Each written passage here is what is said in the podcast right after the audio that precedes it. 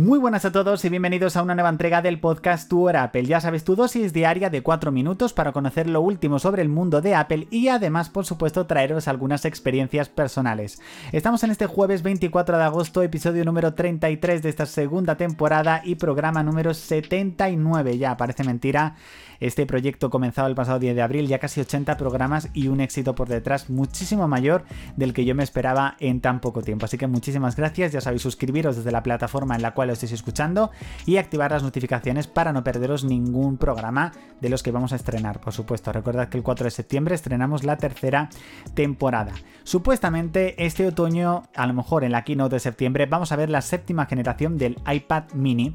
¿Qué es lo que le pido yo a esta séptima generación de iPad mini? Lo primero Primero, 120 Hz de pantalla. Yo he tenido un iPad mini 6, tengo un iPad Pro de 11 y los 120 Hz os digo que se notan.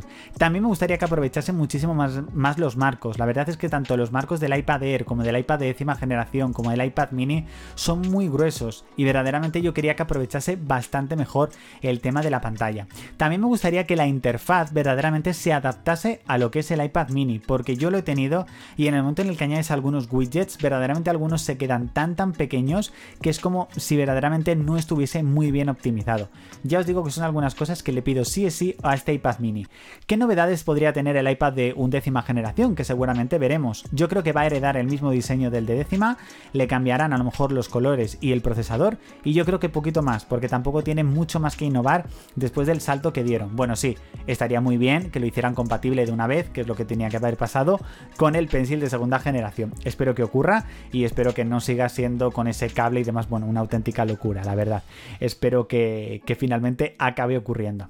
Desde hace aproximadamente mes y medio, casi, bueno, mes y medio no, más de dos meses, perdón, dos meses y medio, estoy probando lo que es WatchOS 10. Ya os digo que me ha dado varios problemas de tema de batería, cargadores y demás, pero sobre todo hay una duda que me ha venido en mente y es por qué todavía algunos desarrolladores no han lanzado eh, sus widgets para eh, WatchOS 10. Ya sabéis que WatchOS 10 deslizando directamente hacia arriba con la corona o desde la pantalla puedes acceder a widgets personalizados. Eh, creo que puedes tener un total, os lo voy a contar. 1, 2, 3, 4, 5, 6 unos 8 o 9 widgets aproximadamente, pero de momento solamente están disponibles para lo que es las aplicaciones nativas de Apple.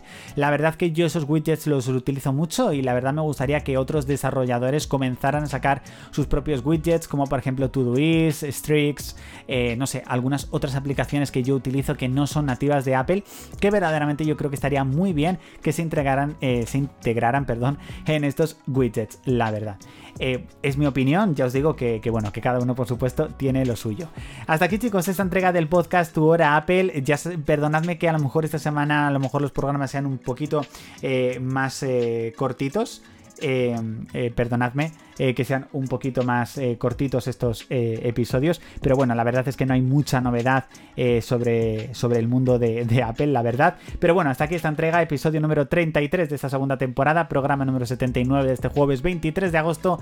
Muchísimas gracias por haber escuchado el podcast hasta aquí. Ya sabes que durante agosto continuamos también en Twitter y en Telegram. Mañana, por supuesto, tienes nueva entrega del podcast. Y ya sabes, chicos, nos escuchamos, nos vemos y nos leemos. Chao.